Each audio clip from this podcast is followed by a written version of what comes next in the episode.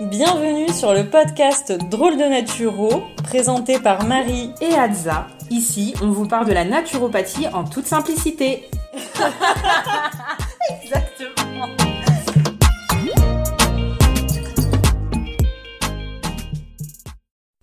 Bonjour Marie Salut Adza Ça va? Ça va et toi? Yes, on se retrouve aujourd'hui pour continuer euh, la série sur les macronutriments, duquel on va parler aujourd'hui. Alors aujourd'hui, on va parler des lipides, parce que le gras, c'est la vie. On consomme tous des lipides, on consomme tous du gras donc, mais est-ce que vous savez reconnaître le bon et le mauvais gras entre guillemets, sans forcément tout... Euh, tout diabolisé Ah, bonne question. Alors, dis-nous tout. Déjà, en vrai, à quoi ça sert les lipides? À quoi ils servent dans l'organisme? Alors, premièrement, ça a un rôle énergétique. C'est le macronutriment qui nous apporte le plus d'énergie avec 9 kilocalories euh, par gramme, c'est celui vraiment dont on a le plus besoin. Ensuite, il a un rôle structurel. J'allais dire, euh, excuse-moi Marie, et c'est d'ailleurs pour ça que souvent euh, les personnes qui vont faire euh, entre guillemets un régime ou qui vont chercher à perdre du poids, c'est souvent pour ça qu'ils vont diaboliser, comme on dit, les lipides, parce qu'ils se disent que c'est tellement euh, calorique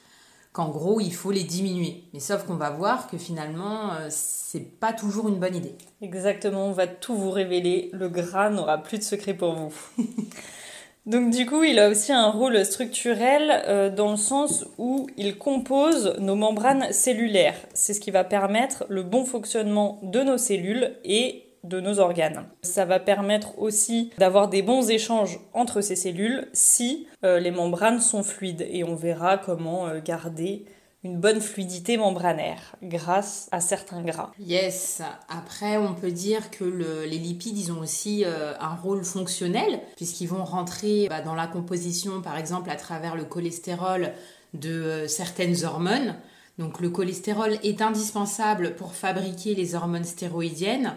Donc par exemple le cortisol qui a un rôle dans le stress notamment, et aussi les hormones sexuelles avec la testostérone, les oestrogènes euh, principalement, et euh, aussi dans la synthèse de la vitamine D et euh, de la bile pour la digestion. Il y a aussi d'autres rôles fonctionnels, puisque du coup les lipides vont permettre de réguler l'inflammation en fonction de la qualité des lipides on va avoir certains lipides qui vont favoriser une action qu'on va dire anti-inflammatoire et d'autres au contraire qui vont avoir une action plutôt pro-inflammatoire. Et donc c'est là où euh, le choix des lipides est important puisqu'en fonction du type de gras qu'on va prendre, on peut euh, favoriser ou au contraire diminuer l'inflammation. Et puis dans les rôles fonctionnels, le dernier, euh, la dernière fonction, ça va être le transport et l'assimilation des vitamines liposolubles qui sont les vitamines A, D, E et K. Et donc le dernier rôle euh, des lipides, c'est un rôle d'isolant parce qu'il permet de réguler la température et il a un rôle euh, protecteur aussi puisque la graisse sous-cutanée permet en fait de protéger nos cellules et les organes. Alors Adza, est-ce que tu peux nous parler maintenant des apports nutritionnels conseillés en termes de lipides? Donc effectivement, on avait vu ensemble euh, ce qui était recommandé pour les glucides.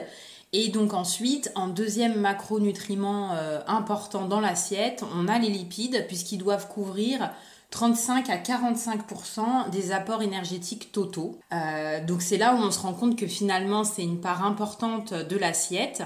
Et après, il faut que ce soit euh, équilibré en termes de type de lipides, puisqu'effectivement on a différentes formes de lipides en fonction de leur composition. Donc les lipides, en fait, c'est un assemblage d'acides gras et il y a différents types d'acides gras. Il y a ce qu'on appelle les acides gras saturés et les acides gras insaturés. Donc dans les acides gras insaturés, il y a les monoinsaturés et les polyinsaturés. Donc euh, on va commencer Marie peut-être avec les acides gras saturés et puis ensuite on fera les autres. Ouais. Donc en termes d'acides gras saturés, on les trouve la plupart du temps d'origine animale, donc ça va être le beurre, le lait, la viande, mais l'huile de coco, de palme et de cacao sont aussi des acides gras saturés. En général, les acides gras saturés sont solides, ils sont nécessaires pour les cellules, mais effectivement, s'il y en a en excès, c'est ce qui va euh, favoriser la rigidité de, nos cellules. Les acides gras saturés, ils ont un rôle qui est purement énergétique et ils contiennent également des vitamines les vitamines liposolubles A, D, E et K. Donc c'est pour ça qu'ils sont aussi intéressants. Ensuite, dans les acides gras, on a aussi, comme le disait Adza tout à l'heure, des acides gras mono-insaturés. Donc ça, ça concerne en fait ce qu'on appelle les oméga 9. On va retrouver dans ces acides gras mono-insaturés, donc les oméga 9, l'huile d'olive, de colza, les avocats, la graisse d'oie également, l'huile de noisette. Ces acides gras monoinsaturés, ils permettent d'abaisser le taux de cholestérol sanguin. Ils permettent de faire diminuer donc ce qu'on appelle le LDL cholestérol et de diminuer les maladies cardiovasculaires. On vous en parlera un petit peu, euh, un petit peu plus tard. Et en fait, les acides gras monoinsaturés, donc surtout l'huile d'olive, c'est vraiment la base de la cuisine méditerranéenne qu'on va très souvent proposer en fait en consultation. Souvent, on essaye de tendre vers euh, vers cette l'alimentation. Voilà, vers cette alimentation-là. Ensuite, je vais laisser Adza vous parler des acides gras polyinsaturés. Exactement. Donc, dans les acides gras polyinsaturés, on a euh, deux, euh, deux lignées, on va dire, principales, qui sont les oméga 3 et les oméga 6. La particularité de ces acides gras, c'est qu'on les dit essentiels parce qu'en fait, le corps n'est pas capable de les fabriquer lui-même, contrairement aux autres acides gras et que donc ils doivent obligatoirement être apportés par l'alimentation. Donc on va voir dans un second temps qu'en fait ce qui est très important c'est l'équilibre oméga 6 oméga 3 mais je vais d'abord vous parler un petit peu euh, bah, de l'origine de ces deux types d'acides gras. Donc les oméga 3, on les trouve principalement dans les huiles végétales de noix, de colza, de cameline, de lin et de chanvre. Et euh, on trouve également euh, des oméga 3 dans les produits animaux, principalement les poissons sauvages. Donc ça peut être le maquereau, le hareng, la sardine, le saumon, la truite. La truite, exactement. tous les petits poissons, plutôt, on va privilégier, bah, du coup, pour qu'ils soient plutôt en début de chaîne alimentaire et qu'il y ait moins de mercure. Et ensuite, on a aussi les animaux, mais qui sont élevés, enfin, qui sont entre guillemets bien élevés, c'est-à-dire qui sont nourris avec des produits par exemple comme des graines de lin ou euh, et de l'herbe, de la bonne herbe. Exactement, et de la bonne herbe. Et euh, les produits euh, donc de la filière BBC, c'est-à-dire bleu blanc cœur, puisque c'est également des animaux euh, qui sont nourris avec des graines en fait enrichies en oméga 3. Et ensuite donc on a les oméga 6 que eux on va trouver plutôt dans les huiles végétales de maïs, de tournesol, de soja, de cartame, de pépins de raisin. Donc euh, déjà, la première chose qu'il faut savoir par rapport aux huiles végétales, c'est qu'on vous préconise plutôt euh, de les acheter euh, bio et pressées à froid et d'éviter toutes les huiles hydrogénées et transformées, donc trans, puisque du coup, certes, elles vont être plus stables, donc c'est pour ça en général que dans l'agroalimentaire, dans les industries agroalimentaires, ils utilisent beaucoup d'huiles hydrogénées et euh, ultra transformées parce qu'en fait elles sont stables, donc ça permet de conserver plus longtemps euh, les produits euh, fabriqués avec ces huiles. Mais du coup, elles perdent leurs propriétés et elles sont aussi néfastes euh, finalement pour euh, l'organisme. Donc vraiment, c'est important de privilégier des huiles pressées à froid et plutôt d'origine biologique. Et lorsqu'il s'agit des huiles euh, riches en oméga 3, on vous préconise de les conserver du coup au réfrigérateur puisqu'elles sont plutôt instables et qu'on va donc augmenter leur conservation même s'il faut les consommer plus rapidement que des huiles pauvres en oméga 3. Oui, quand on dit qu'elles sont instables, en fait, c'est surtout qu'elles peuvent s'oxyder rapidement. Et ça, vous le voyez, par exemple, quand vous achetez euh, une huile de lin, parce que ça, ça s'oxyde assez rapidement, c'est ce qui va avoir, c'est une huile qui va avoir une odeur un peu rance, comme ça. Voilà, ça, c'est une huile qui est oxydée et qui, du coup, n'est pas forcément utile pour l'organisme. Effectivement. Donc, les oméga 3 et les oméga 6 sont tous les deux indispensables, comme je l'ai expliqué, puisque ce sont des acides gras essentiels qui ne sont pas fabriqués par l'organisme mais il est important qu'il y ait un certain ratio, un certain équilibre entre les oméga 6 et les oméga 3. Il faut savoir qu'on préconise un rapport de 5 oméga 6 pour 1 oméga 3. Qu'est-ce que ça signifie? Les oméga 3 et les oméga 6 utilisent une même enzyme pour être assimilés dans l'organisme et pour être utilisés.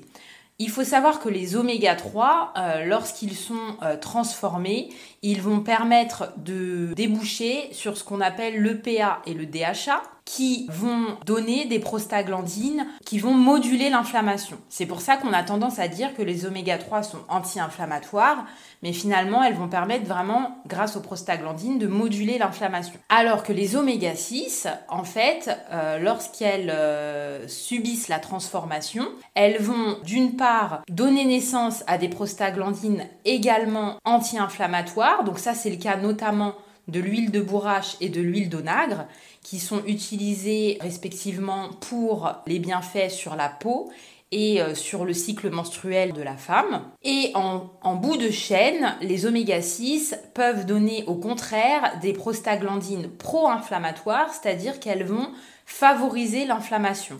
Et c'est là où l'équilibre est important, puisque finalement, si on consomme trop d'oméga 6, l'enzyme ne pourra plus être utilisée dans la lignée des oméga 3 et donc on va avoir uniquement des prostaglandines pro-inflammatoires et on va avoir une inflammation importante dans l'organisme. C'est pourquoi l'équilibre est important. Et les oméga 3 donc, par le biais de cet aspect modulateur de l'inflammation, ils vont permettre effectivement d'avoir un effet protecteur au niveau des maladies cardiovasculaires. Donc, elles ont vraiment un rôle de régulation de l'inflammation et elles vont avoir un effet positif sur notre santé. Et en fait, euh, je pense que il y a un amalgame qui est parfois un petit peu fait. Enfin, on a tendance à aller euh, tout de suite à l'essentiel, à dire que l'oméga 3 est anti-inflammatoire.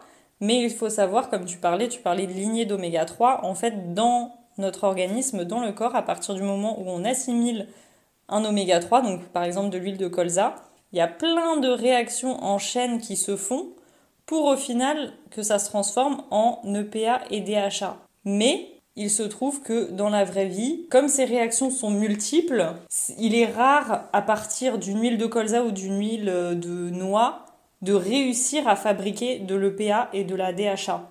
C'est pourquoi Adza on peut trouver le PA et le DHA ailleurs. Dans les petits poissons gras qu'on a cités tout à l'heure et également les animaux qui, sont élevés, euh, comme on vous l'a expliqué, donc les filières euh, bleu blanc cœur ou autres. Donc effectivement, quel est l'effet de l'EPA et du DHA Donc l'EPA, il va plutôt avoir un aspect anti-inflammatoire et le DHA, il va avoir une action au niveau du cerveau et de la rétine. Donc ils sont vraiment très importants, notamment par exemple pour euh, une femme enceinte au cours de la grossesse ou aussi pour les enfants. Et après, évidemment, puisque le cerveau est constitué de gras et qui a besoin d'en apporter, puisqu'on ne le synthétise pas et que, comme tu l'as expliqué, les apports végétaux ne permettent pas euh, de synthétiser cette EPA et ce DHA. Ouais, alors il y a des alternatives pour les personnes qui sont véganes avec des algues. Euh, voilà, il y a certains compléments alimentaires, mais du coup, d'où l'intérêt de se complémenter quand on est euh, végétarien ou vegan, c'est que le PA et la DHA, ça ne se trouve pas dans l'huile de colza, dans l'huile de noix, etc. etc. Donc c'est vraiment des, des molécules qui sont essentielles pour l'organisme. Je dirais même que en dehors des personnes qui ne consomment pas de poisson, même dans la population générale, en général, on n'en consomme pas suffisamment. Donc c'est vrai qu'on préconise pour avoir des taux de PA et de DHA suffisants de consommer deux à trois fois par semaine des petits poissons gras.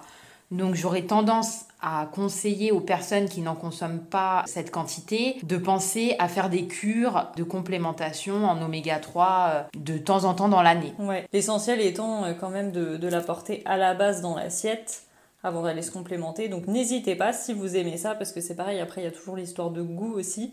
Et euh, c'est pratique, surtout l'été d'ailleurs, et si vous n'avez pas le temps de préparer euh, vos gamelles de repas pour le lendemain au boulot, vous achetez une salade, vous la complétez d'une boîte de sardines, d'anchois, euh, de harengs ou ce genre de choses, avec un petit riz, quinoa ou quelque chose comme ça pour les glucides. Mais voilà, vous pouvez apporter euh, deux à trois fois par semaine un petit poisson gras, comme le disait Adza, donc une petite boîte euh, de poisson. Exactement. On voulait également euh, faire une aparté sur le cholestérol, parce que c'est vrai qu'en général, le cholestérol, il a un peu mauvaise réputation. Réputation. Exactement. On a tendance à dire oh là là, tu manges trop de cholestérol, faut arrêter les œufs. Alors, le cholestérol, vraiment, il ne faut pas le diaboliser. Pourquoi? Parce qu'il est essentiel, comme on vous l'a expliqué, pour fabriquer déjà certaines hormones, les hormones stéroïdiennes. Donc on l'a dit, le cortisol et les hormones sexuelles. Le cholestérol est aussi nécessaire pour fabriquer la vitamine D et la bile qui va être vraiment indispensable pour la digestion. Mm. La vitamine D pour euh, le système immunitaire. Exactement. Euh, alors du coup, dans le cholestérol, vous entendez très souvent parler de HDL cholestérol, de LDL cholestérol, ce qu'on appelle le bon et le mauvais, entre guillemets, parce que nous on y met de gros guillemets. C'est normal d'avoir les deux dans l'organisme. Le HDL, en fait, il faut savoir que c'est ce qui est transporté vers le foie, donc ça permet d'épurer le cholestérol qui est en excès. Le LDL, c'est ce qui va être transporté du foie vers les cellules, et donc il peut quand c'est en excès, s'accumuler dans les artères et c'est ce qui va augmenter après le risque de maladie cardiovasculaire. Et on a tendance à penser que finalement le cholestérol, le mauvais cholestérol, hein, celui qui est euh, diabolisé sur nos prises de sang, il vient principalement de notre alimentation. Sauf que c'est pas tout à fait le cas. Finalement, ce cholestérol alimentaire, c'est à peu près 15 à 30% euh, du cholestérol qu'on a dans notre organisme. Et le restant, c'est du cholestérol qui est fabriqué par l'organisme à partir de l'excès de sucre, de glucose et d'acide gras. Donc finalement, c'est pas le fait de consommer par exemple plusieurs œufs qui va donner du cholestérol, mais c'est plutôt de consommer en excès du sucre et des produits gras qui vont inciter le corps à fabriquer de lui-même du cholestérol. Oui, donc euh, attention aux produits industriels euh, mentionnant euh, baisse de cholestérol ou je ne sais plus comment c'est écrit dessus, mais voilà, toutes les margarines anti-cholestérol, etc., etc. C'est pas ça qui en général, enfin voilà, c'est pas votre plaquette de beurre qui va, à part si vous mangez la plaquette en une journée, c'est pas ça qui va vous apporter le plus de cholestérol, euh, enfin celui qu'on retrouve sur votre prise de sang effectivement. Et c'est intéressant ce que tu dis Marie, parce que c'est vrai que souvent ces produits, souvent des margarines, des types de margarines végétales, euh, on s'aperçoit qu'en fait ce sont des produits ultra transformés. Si on regarde les ingrédients, il y a souvent de multiples ingrédients et euh, finalement, certes, il y aurait une action anti-cholestérol, mais ce sont des produits euh, qui sont ultra transformés et qui n'apportent donc pas de bons nutriments.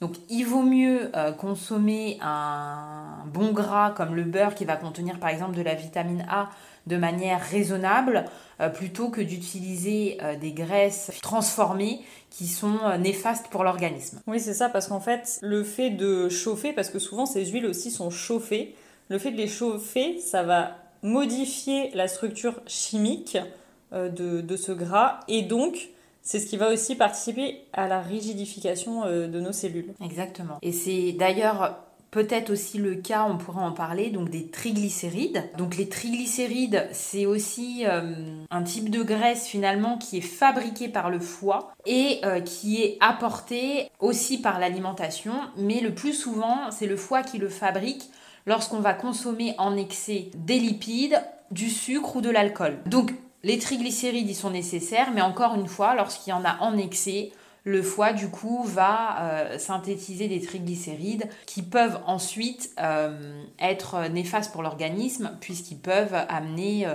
à des problèmes cardiovasculaires. Bah écoute, je pense qu'on a fait le tour Marie. Donc moi je dirais qu'en conclusion, on va reprendre ce qu'on a dit au départ, c'est que le gras c'est la vie. Et euh, surtout, pourquoi c'est la vie? Parce que finalement, euh, lorsqu'on choisit de faire un régime euh, hypocalorique, par exemple, où on décide de réduire drastiquement notre part de lipides, le problème c'est que lorsqu'on a un déficit de gras, on se retrouve très souvent également en déficit de vitamines, donc en carence de vitamines liposolubles, donc les vitamines qui sont transformées par le gras justement, les vitamines A, D, E et K qui sont indispensables. Et euh, ça peut également avoir un impact sur la digestion puisque comme on vous l'a expliqué, le cholestérol rentre dans la composition de la bile qui va permettre une bonne digestion euh, des lipides et donc un meilleur transit finalement. Donc quand il y a un déficit de cholestérol, il y a moins de bile et du coup la digestion se fait moins bien. Et lorsqu'il y a aussi un déficit en oméga 3, on va avoir une tendance à avoir une inflammation de l'organisme. Alors qu'au contraire, lorsqu'on a un excès de gras, et eh ben forcément, il va y avoir plus de maladies cardiovasculaires. On va le stocker, on va fabriquer du gras au niveau du corps et euh, donc ça va aussi favoriser l'inflammation, notamment quand il y a un excès, on l'a vu, euh, d'oméga 6. Donc voilà, tout ça pour dire ne diabolisons pas le gras. Ce n'est pas non plus le gras qui va forcément faire grossir. Euh, on l'a vu dans l'épisode sur les glucides, c'est surtout les glucides. Mais voilà, il y a, des bons et des mauvais côtés aussi dans les lipides. Comme on le répète à chaque fois, tout est dans l'équilibre. Exactement, et favoriser la qualité à la quantité. Tout à fait. Donc, je pense qu'on a effectivement fait le tour de ce podcast. Si vous avez des questions, n'hésitez pas à nous en faire part. On vous répondra avec plaisir. Et puis, on vous retrouve pour un prochain podcast. Merci à tous pour votre écoute. On se retrouve dans 15 jours et en attendant, prenez soin de vous et n'oubliez pas que l'équilibre, c'est la clé. À bientôt